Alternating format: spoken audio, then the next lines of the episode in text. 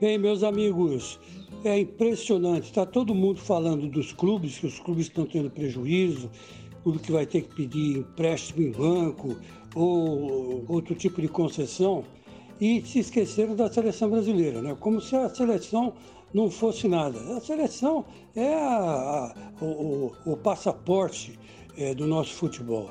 Eu acho que as convocações de seleção têm que ser muito respeitadas. Se vem gente de fora ou se vai ser gente de dentro, não importa. Importa que a seleção precisa e deve sobreviver. E no, nas mãos de Tite, completamente você vê que a, a seleção está amarrada, porque ele não pode convocar os novos valores que surgiram por aí, já que não são tão bons assim, né? Com exceção aí do Gabigol que está fazendo um gol atrás do outro. Mas tirando o Gabigol, ninguém está bem. O Neymar mesmo não está bem. E para que isso melhorasse, a seleção teria que ser convocada mesmo, para enfrentar jogos sul-americanos.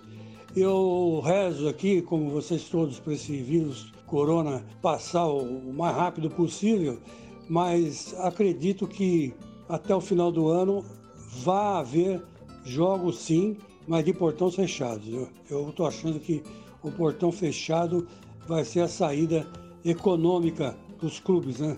senão vai todo mundo pro vinagre, inclusive a seleção brasileira de Tite. E tenho dito.